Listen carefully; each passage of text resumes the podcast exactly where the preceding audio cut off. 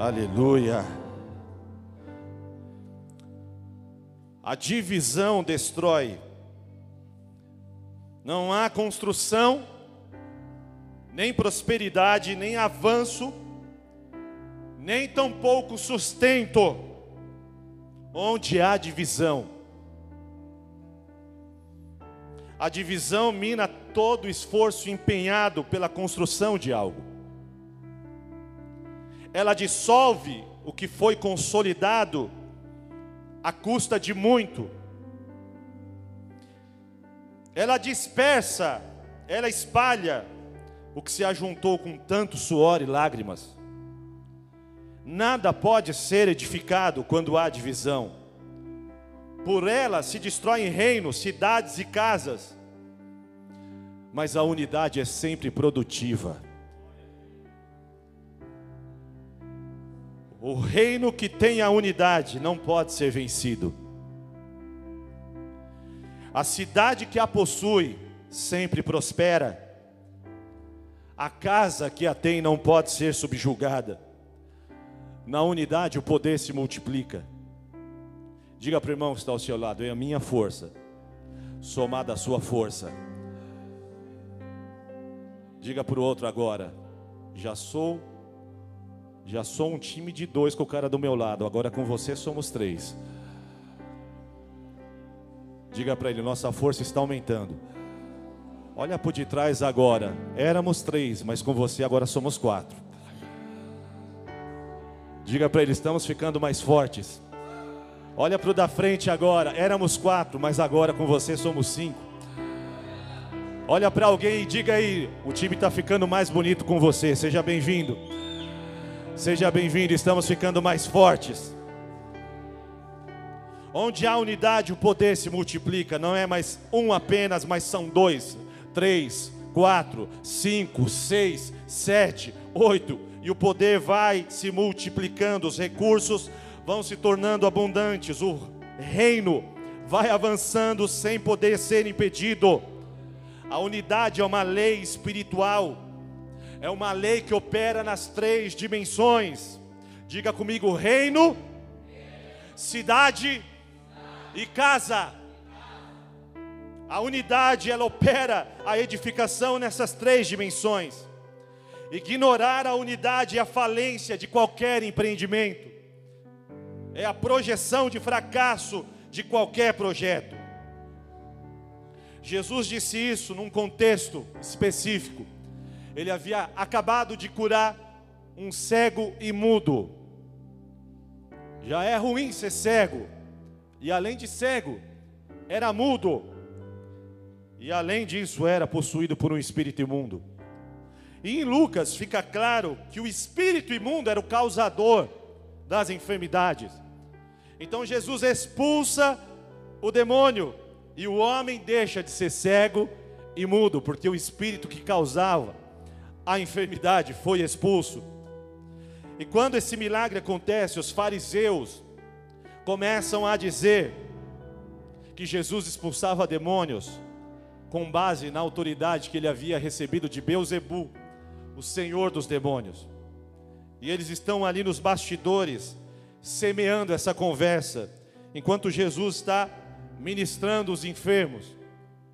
Então Jesus, nesse contexto revelou a irracionalidade da afirmação dos fariseus, porque ele disse: como um reino pode estar dividido contra si mesmo? Como Satanás pode estar expulsando Satanás?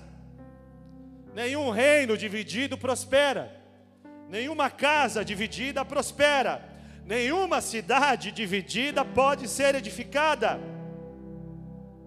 E então ele deixou claro a loucura do que eles estavam falando, a irracionalidade.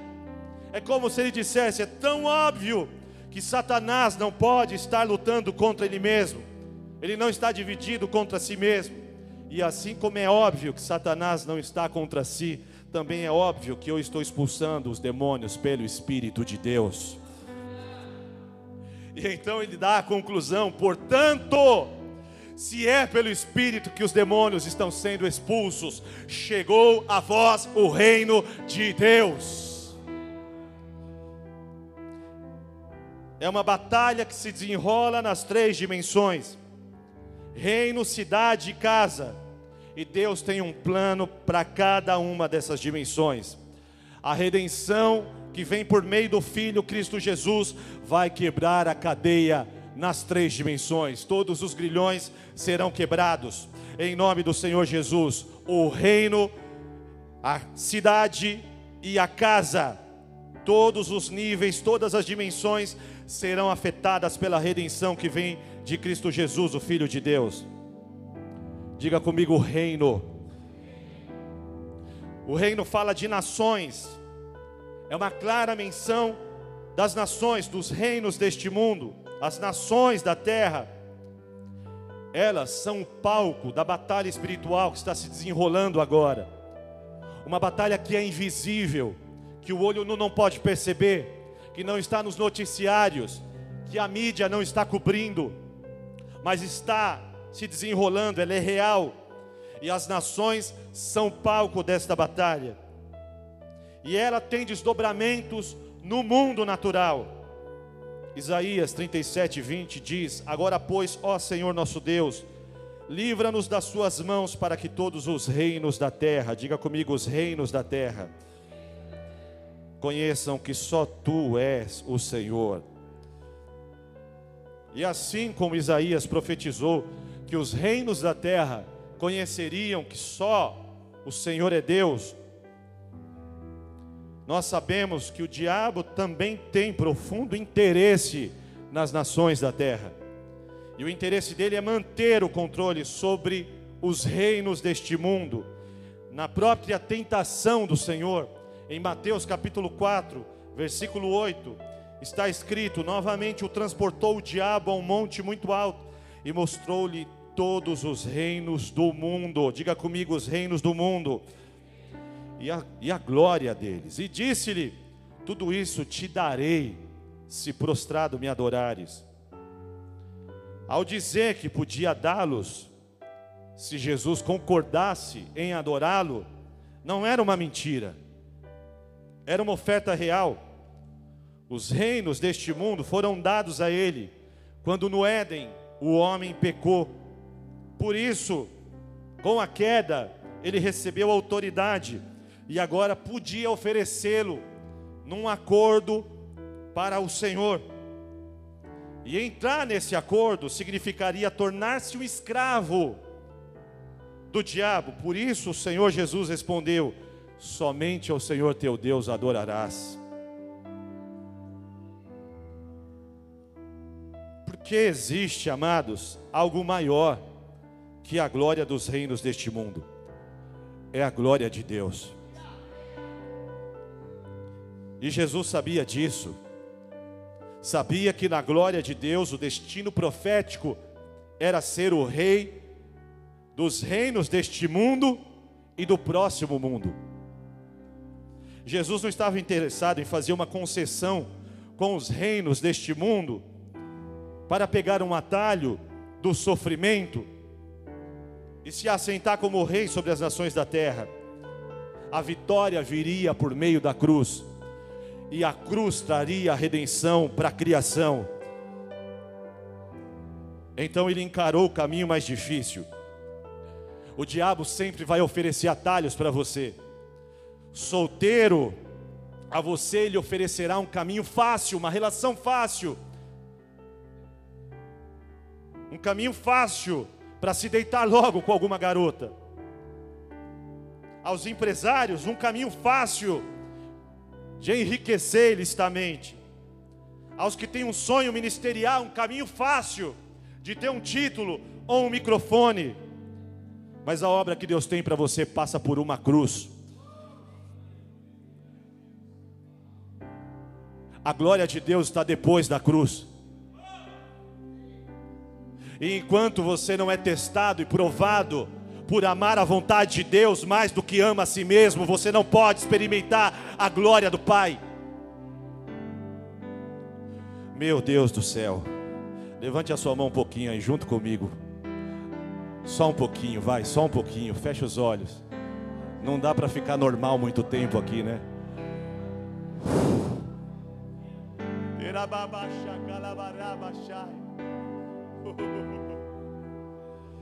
Ele abriu mão de sua glória, sangrou no madeiro por mim, me conectou, salvou.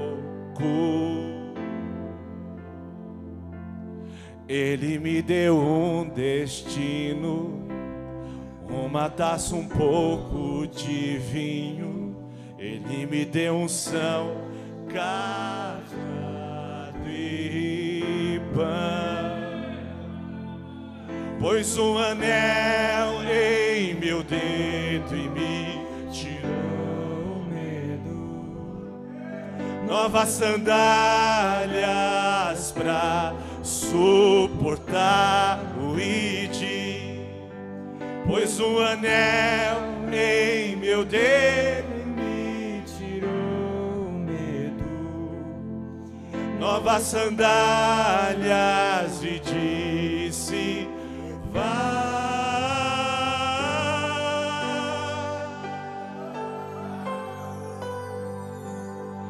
E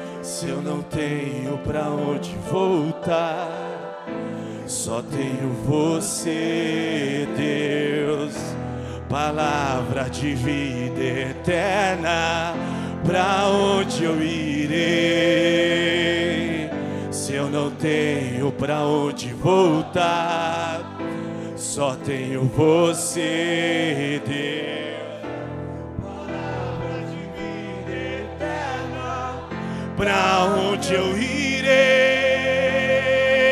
Se eu não tenho pra onde voltar, só tenho você, Deus.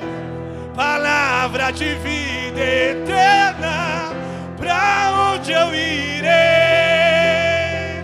Se eu não tenho pra onde voltar, só tenho você, Deus,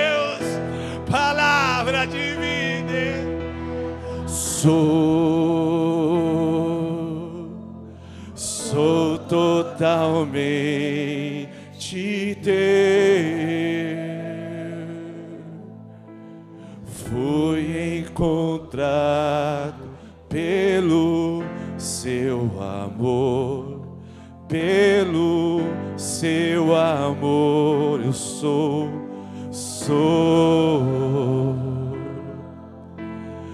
sou totalmente seu.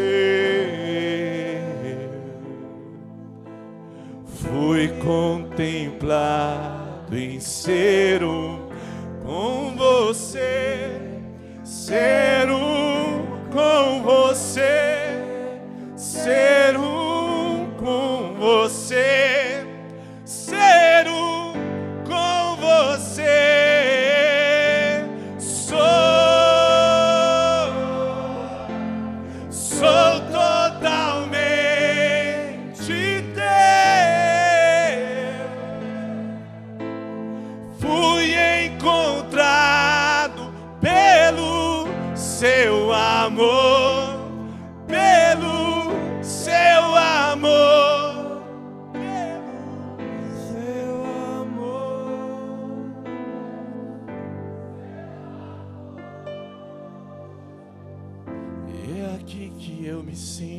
muito bem.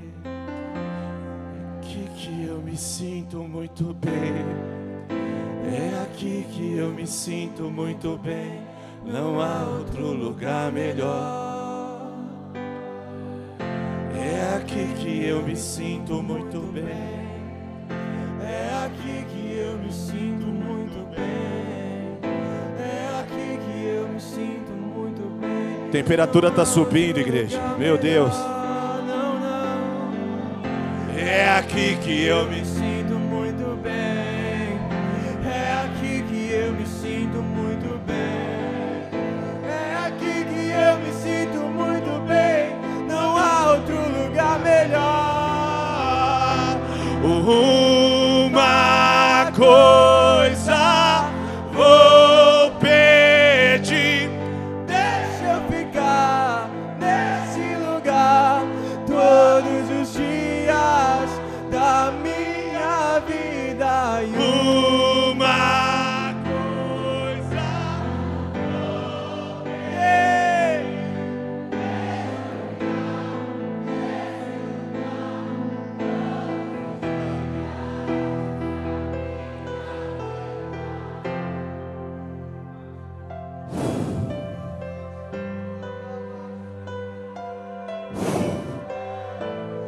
gente também não é de ferro, né? Tem que chapar um pouco. Meu Deus, que presença maravilhosa. Ah,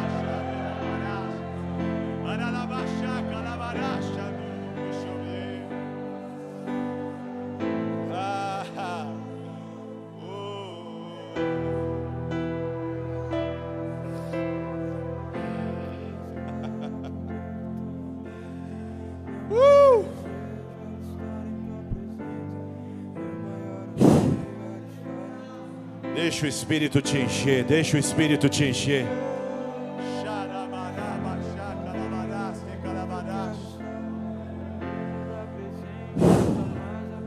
Espírito Santo, sinais e maravilhas.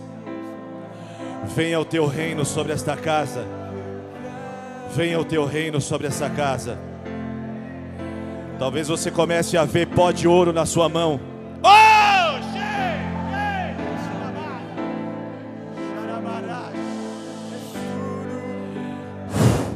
Um sinal de Deus para você.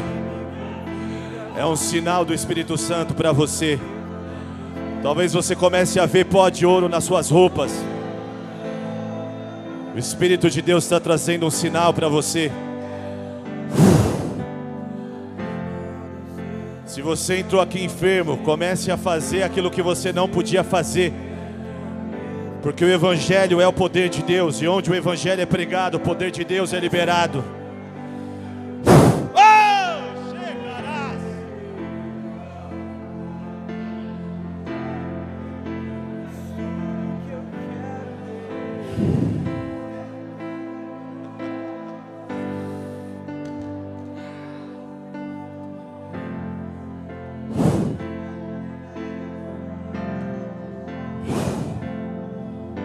Presença maravilhosa, meu Deus. Reino, cidade, casa. O reino fala de nações, mas o reino também aponta para um reino invisível. Jesus disse em João 18:36, respondendo a Pilatos: Estão dizendo, Jesus, que você é rei, de que reino? Você é rei. Jesus respondeu no versículo 36: O meu reino não é deste mundo, oh meu Deus.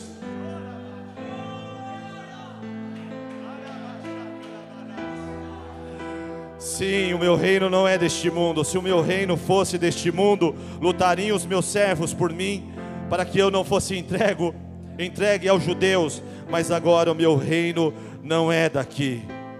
Não, seu reino não é desta terra. Seu reino existia antes de qualquer reino ou nação deste mundo existir. E depois que este mundo tiver passado, o seu reino ainda existirá. Ele é um reino de eternidade a eternidade. É o reino do céu e não da terra.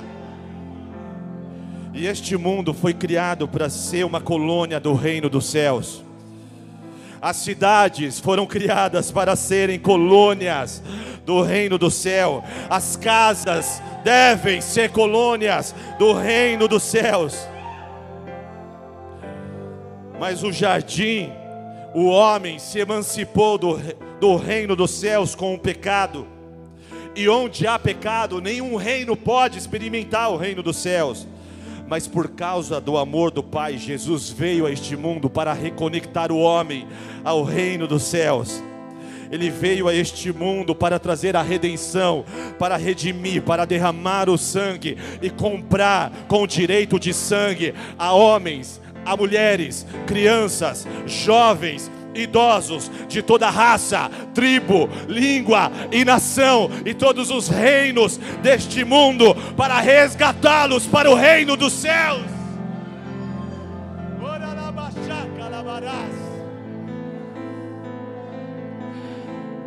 E então em Mateus 4,16, calabaracha.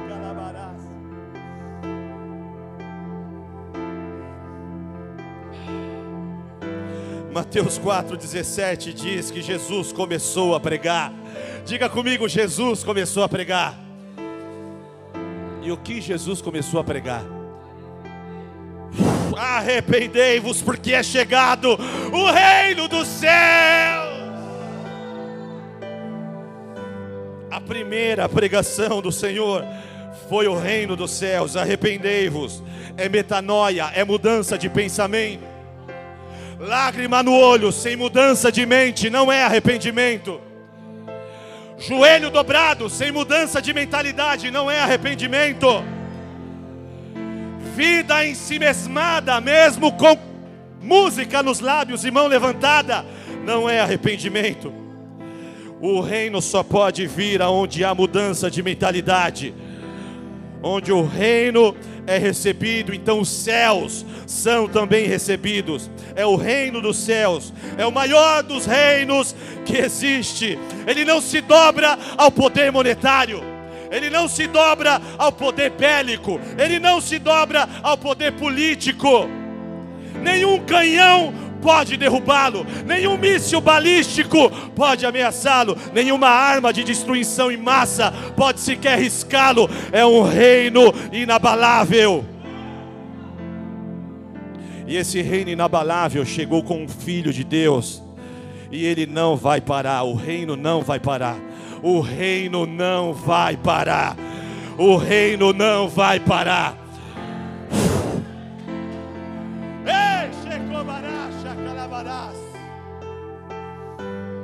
Não importa quantos irão se desviar, o reino não vai parar. Não importa quantos vão olhar para trás, o reino não vai parar. Não importa quantos ministros vão cair, o reino não vai parar.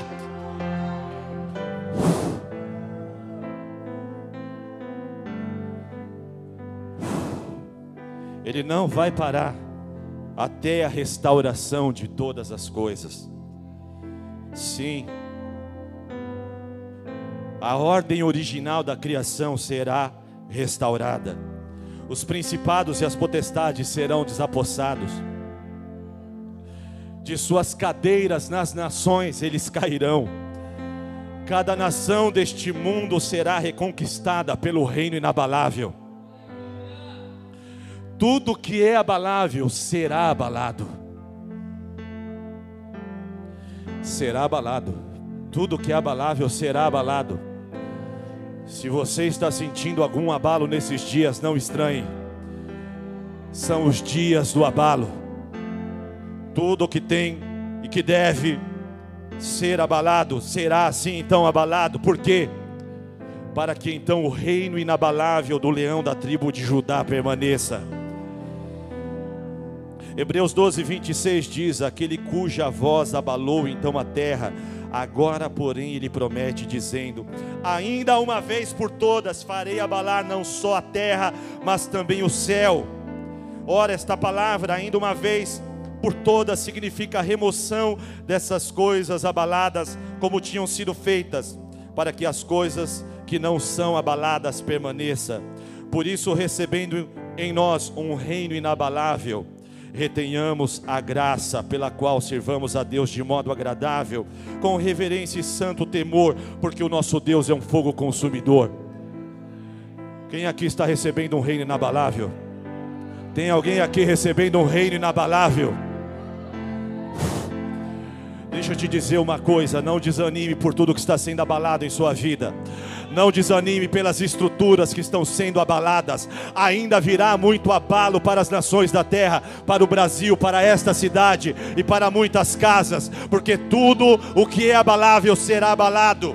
Mas não não, não desanime, porque se você recebeu este reino dentro de você, eu garanto a você, ele é um reino inabalável. Ele é um reino inabalável. Então, depois que todas as coisas forem abaladas, se você se apegou ao reino, você ainda estará lá. Depois que tudo for abalado, se os teus olhos estavam no reino, se as tuas mãos estavam agarradas ao reino, se o seu coração estava buscando o reino, depois que tudo ruir, você ainda estará lá, porque o reino inabalável está em você.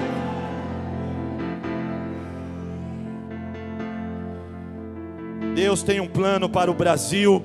Deus tem um plano para o Pará, Deus tem um plano para Belém do Pará, por isso o Evangelho está sendo pregado, o Evangelho do Reino dos Céus, ele precisa ser pregado em cada nação, mas também em cada cidade. Jesus veio trazer o reino dos céus, e por isso ele percorreu todas as cidades de Israel, porque as cidades precisam ser alcançadas. Quando Deus guiou seu povo na conquista da terra prometida, Ele os instruiu na batalha, e a batalha era de cidade em cidade. Diga comigo, de cidade em cidade. Primeiro Jericó, depois de Jericó, Ai, e então a próxima, e então a próxima, de cidade em cidade. Nenhuma cidade é pequena demais para ser ignorada. Ai era minúscula, enquanto Jericó era gigantesca. E Deus estava dizendo: nenhuma cidade é pequena demais, todas precisam ser alcançadas. Os ribeirinhos precisam ser alcançados, os colombos precisam ser alcançados, os quilombolas.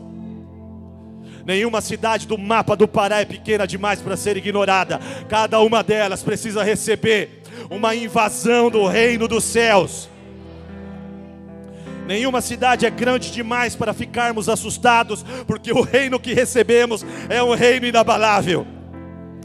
Em Mateus 11, 20, Jesus começa a lançar em rosto as cidades onde ele pregou e realizou sinais e prodígios, e elas não se arrependeram. Ele disse: Ai de ti, Corazim, é uma cidade. Ai de ti, Betsaida, porque se em Tiro e Sidom fossem feitos os mesmos prodígios que foram realizados entre vós, há muito que eles teriam se arrependido com pano de saco, grosseiro e com cinza. Por isso eu vos digo que haverá menos rigor para Tiro e Sidom no dia do juízo do que para vós. E tu, Cafarnaum, que te ergue até os céus, serás abatida até os infernos, porque se em Sodoma tivessem sido feitos os prodígios que em ti se operaram, teria ela permanecido até hoje. Porém eu vos digo que haverá menos rigor para os de Sodoma no dia do juízo do que para ti. O que isso quer dizer? As cidades que têm maior acesso ao Evangelho e demonstrações de sinais e maravilhas, operação do poder de Deus, cura e libertação, são as nações que mais receberam oportunidade de arrependimento. E de acordo com a medida recebida, será a medida cobrada. O juízo será de acordo com o que foi derramado. O Evangelho é o poder de Deus para todo aquele que crê. E onde o evangelho é pregado, os demônios estão sendo expulsos. Agora mesmo há demônios que não conseguem entrar nesse ambiente. E há outros que entraram, mas não estão se aguentando com o ambiente de glória que está aqui. Estão gritando, gritando para que a pessoa saia por essas portas, porque este é um ambiente que incomoda as trevas. É um ambiente que as trevas não suportam. Onde o evangelho é pregado, os enfermos são curados, sinais são dados. Porque é assim que Deus traz o reino dos céus, é assim que o reino é estabelecido. É como Deus escolheu proclamar, estabelecer o reino através da pregação do evangelho do reino. Pregar o evangelho do reino é a difusão, o estabelecimento, a estratégia de avanço do reino. É o reino dos céus, portanto, é um reino sobrenatural. Diga comigo, é um reino sobrenatural. E se o reino é sobrenatural, o evangelho do reino é respaldado por sobrenaturalidade. Deus não esqueceu de Belém do Pará. Jesus andou por Corazim, Jesus andou por Betsaida, Jesus andou por Nazaré, Jesus andou por Jerusalém, mas ele não esqueceu de Belém do Pará. Jesus ainda está passeando por essa cidade. O evangelho está sendo pregado nesta cidade. Os demônios estão sendo expulsos, os enfermos estão sendo curados. A oportunidade de arrependimento está sendo dada à cidade. Não desperdice o tempo da sua visitação, Belém do Pará. Não desperdice a porta de misericórdia que Deus está abrindo através da pregação do Evangelho. O reino está vindo, o reino está vindo, o reino é chegado. Recebei o reino de Deus com arrependimento.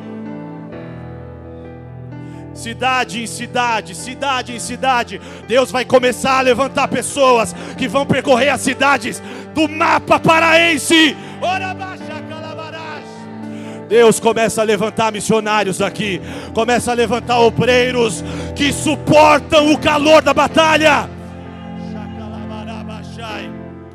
Gente com resistência, gente com resiliência, gente com garra, gente com olhar de guerreiro, gente que não tem medo do diabo.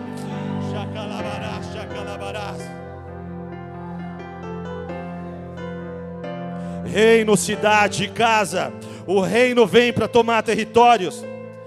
O reino é uma manifestação agressiva contra os demônios, não passiva. Ele vem para desapropriar as cidades tomadas pelos espíritos imundos. Enquanto o reino está avançando, as gerações estão sendo redimidas. Pai, filho, neto, avós estão sendo alcançados, estão sendo redimidos. E os redimidos estão sendo agora aculturados por uma nova cultura, estão recebendo uma cultura que desce do céu. E ela vem para transformar cada cidade cativa numa colônia do céu. Mas diga comigo: as cidades serão conquistadas, começando pelas casas. Vire para dois ou três aí e diga: tua casa vai ser invadida pelo reino de Deus.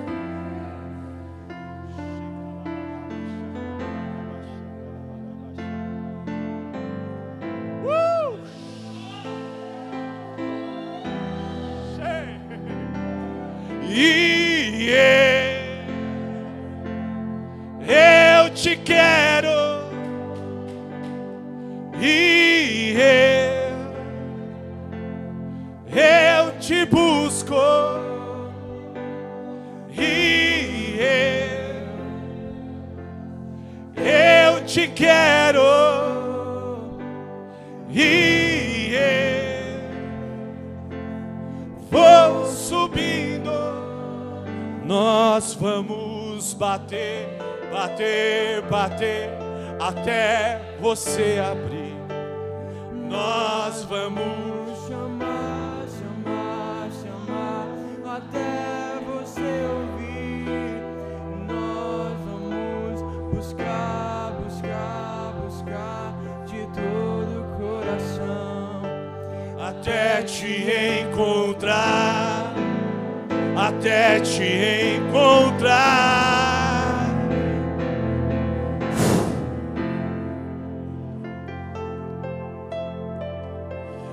Reino avança de cidade em cidade, mas as cidades só podem ser conquistadas de casa em casa. A conquista da cidade começa pelas casas. Jesus revelou que a vitória sobre o homem forte começaria na casa dele. Uma nação é a média das suas casas. Nunca melhor do que ela, nunca pior do que ela. É a média das suas casas. A angústia das casas é a angústia da cidade. A escravidão das casas é a escravidão da cidade. Por isso os demônios estão fazendo guerra contra as casas. Por isso você sente na sua casa um grande levante e uma fúria. Porque os demônios estão fazendo guerra contra as casas, porque quem tomar as casas tomará a cidade. E quem tomar as cidades tomará a nação. Deus trabalha com as casas, amados. Uma cidade cheia de casas onde há órfãos, vai dar uma cidade de órfãos e uma nação de órfãos. E cidades inteiras resistindo à paternidade de Deus, porque tudo começa na casa. Quando Davi foi organizar os turnos de adoração, ele começou organizando os turnos de adoração da nação pelas casas. Segundo a Crônicas 35, 5 diz: e estai no santuário, segundo as divisões das casas paternas. Diga comigo, casas paternas. Mais forte, casas paternas. Deus trabalha com casas. Ele disse: pegue as casas paternas. Ele está organizando os turnos de adoração. E aqui há uma revelação. Começa pelas casas. os filhos do povo, e haja para cada um uma porção das casas paternas dos levitas. Quando era tempo de ajustar os exércitos e organizá-los para a batalha, começava-se pelas casas. 1 Crônica 7,4 diz: E houve com eles nas suas gerações, segundo as suas casas paternas, em tropas de gente de guerra. Diga comigo, os exércitos se levantarão das casas. Você na sua casa é um guerreiro do exército de Deus. Deus está levantando um exército. E esse exército está agora espalhado pelas casas paternas. Mas casa paterna é algo muito mais espiritual e significativo, porque não é apenas a casa onde você mora, é a família espiritual a qual você pertence, é a casa espiritual aonde Deus plantou você, é a cobertura espiritual sobre a qual você anda, sobre a qual você vive, a casa paterna. Qual é a sua paternidade? Qual o seu pai espiritual? Onde estão os seus irmãos espirituais? E aqui é um segredo: este é um reino de filhos, não de órfãos. Este exército não é de órfãos, os exércitos são levantados das casas paternas. Porque Deus não trabalha com orfandade, Deus trabalha com casas paternas. Davi, levante adoração para mim na nação. Sim, Senhor, por onde eu começo? Comece pelas casas paternas. Davi, levante um exército para mim na nação. Sim, Senhor, por onde eu começo? Comece pelas casas paternas. Eu não quero gente sem pai no meu exército. Eu não quero gente sem pai no meu altar. Comece pelas casas paternas. O reino de Israel era uma soma das casas, a casa de Judá, a casa de Levi e assim por diante. Muitos profetas, quando profetizavam para a nação, diziam: Casa de Israel. Quando Deus fez uma aliança com Davi, a respeito de Davi foi dito: A casa de Davi, dela virá o Messias, porque Deus trabalha com casas. Você não pode fazer parte do que Deus está fazendo na terra até que você esteja inserido em uma casa paterna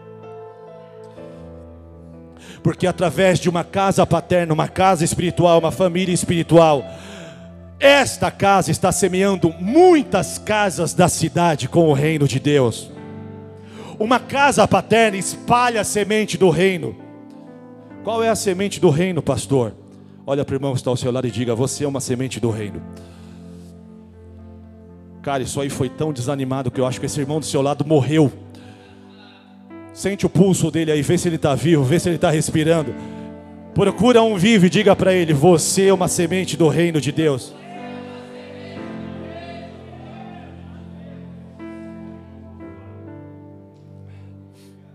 Isso significa que essa casa paterna está semeando essa casa, essa casa, essa casa, aquela casa, aquela casa com o reino de Deus. Você é a estratégia de Deus para tomar as casas que estão em Belém do Pará. Cada uma das casas aqui representadas recebeu o evangelho do reino através de você lá. Você dorme lá, você come lá, você escova o dente lá, você acorda, se deita, você convive com aquelas pessoas, e o reino inabalável está em você. Você entra pelas portas daquela casa carregando o reino dos céus. Deus vai tomar a cidade, Deus vai tomar Belém do Pará, Deus vai tomar o estado do Pará. Como Ele vai fazer isso, pastor?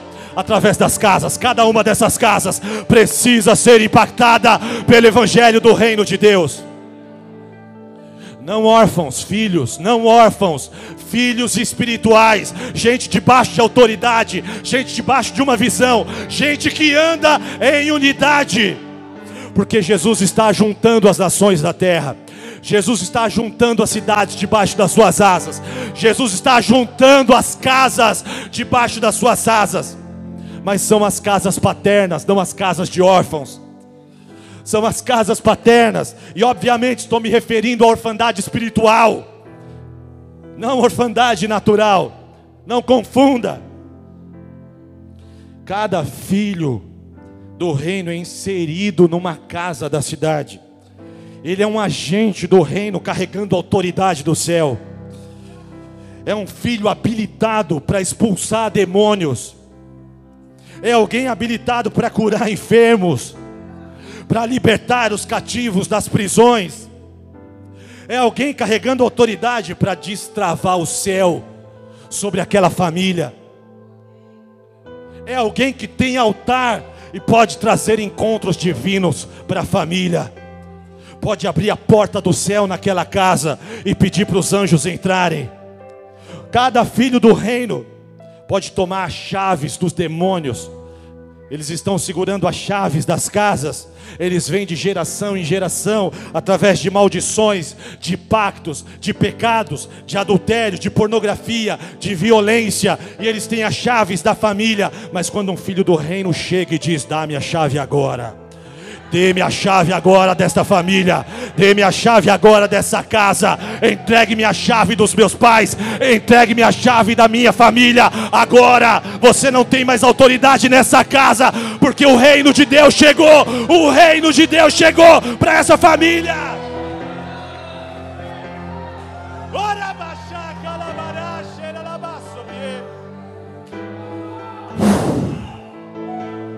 Então, no primeiro momento que você colocar os seus pés ali, o Jordão terá que se abrir. Os demônios verão que há um fogo em seus olhos, que há uma autoridade em sua face.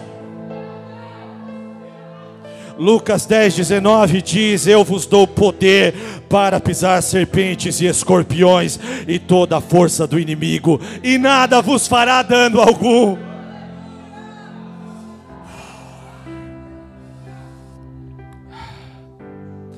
O reino vai avançar, ele não vai parar.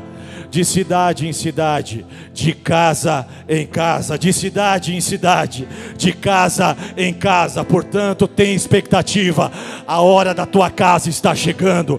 Tem expectativa, a hora da tua casa está chegando.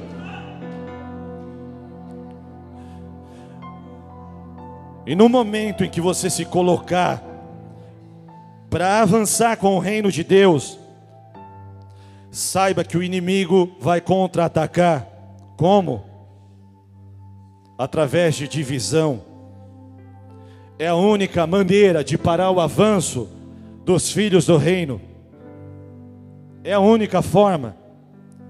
Somente conseguindo dividir. A estratégia ainda é a mesma.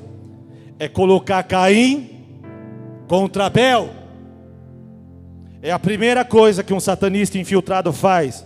Ele vai tentar semear discórdia, difamação, contenda e divisão.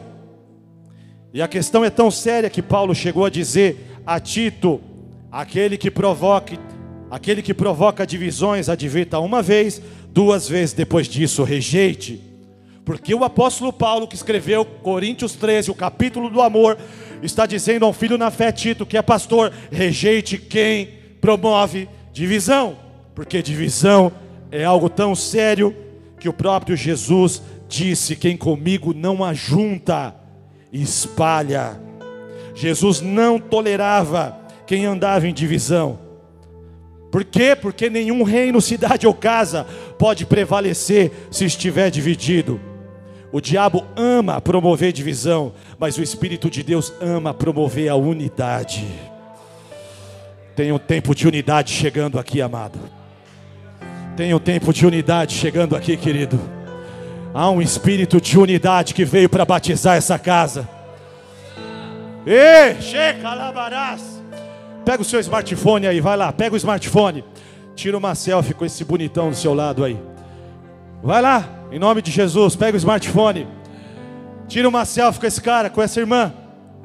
Coloca aí hashtag unidade. Coloca aí hashtag unidade. Coloque nas mídias sociais. Diga aí, hashtag unidade, hashtag bola de neve Belém. Faz um sorriso bonito aí.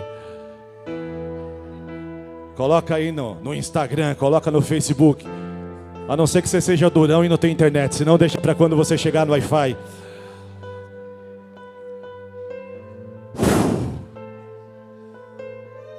Deixa eu te dizer uma coisa: o espírito de divisão está sendo confrontado nessa noite. Por isso os demônios estão tremendo agora. Por isso há uma atmosfera de unção aqui. Você pode sentir a unção no ar. Você pode sentir o Espírito de Deus se movendo aqui na casa, porque o Espírito de Deus ama a unidade. Romanos 15, 5 diz: O Deus que concede perseverança e ânimo, dê a vocês um espírito de unidade. Levante a sua mão direita e diga em nome de Jesus, Pai. Vamos lá, gente. Tem alguém chapando aqui? Levante a mão direita e diga em nome de Jesus, Pai. Dê-me um espírito de unidade. Dá-nos espírito de unidade.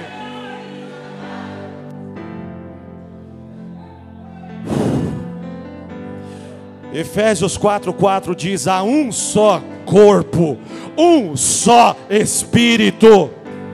Assim como a esperança para a qual vocês foram chamadas é uma só.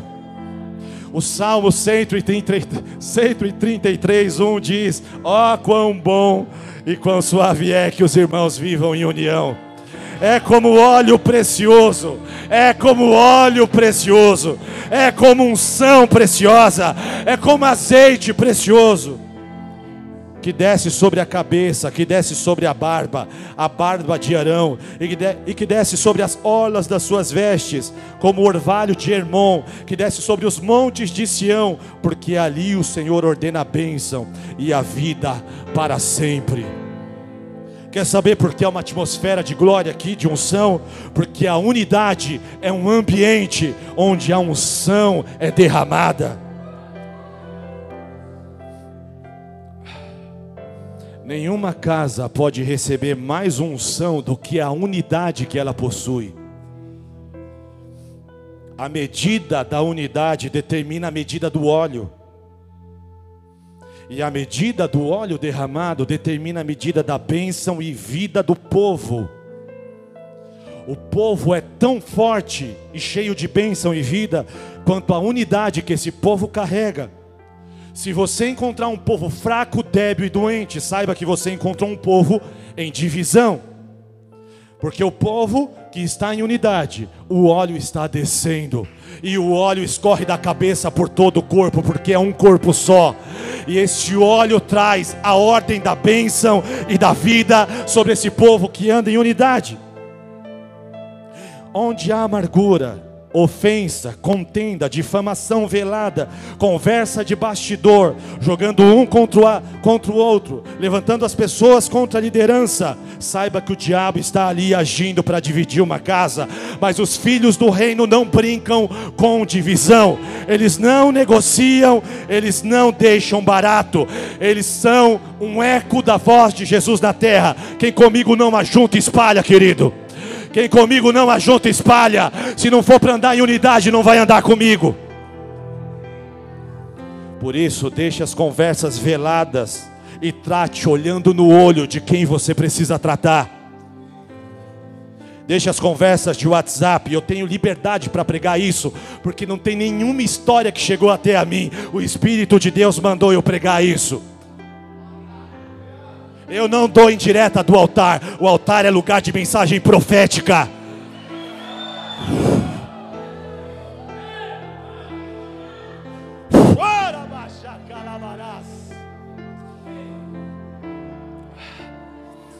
Portanto, se você tem questão, senta, olha no olho, seja homem, não seja menino. Menino vai no Facebook, escreve de direta. Homem, senta, olha no olho e resolve o que tem que resolver. Não participe de conversas que estão dividindo o rebanho. A fraqueza do povo está na divisão, mas na unidade o povo é forte. Na unidade as células são fortes. Na unidade os ministérios são fortes. Por isso, intercessão, quando tiver uma convocação para orar, venha como um só povo. Louvor, quando tiver convocação, ainda que seja às três da manhã, venha como um só povo. Zeladoria, quando houver um chamado, uma convocação, venha como um só povo. Meu Deus do céu, pega essa casa, Senhor, nessa noite e começa a nos dar um espírito de unidade. Porque quanto mais unidade, mais óleo você vai ter. Oh meu Deus! Quer ter muita unção em sua vida? Quem aqui quer óleo? Quem aqui quer unção? Quem aqui quer azeite? Comece a trabalhar pela unidade. Costure relacionamentos. Construa pontes. Seja a boca que se abre para abençoar e unir pessoas. Trabalha pela unidade da sua célula, do seu ministério. Quanto mais você anda em unidade, mais óleo você tem, mais bênção e mais vida você carrega. Nós vamos tomar as casas, queridos. Vamos tomar essa cidade. Vamos tomar esse estado. Vamos avançar o reino de Deus. Mas é através da unidade. Feche os teus olhos.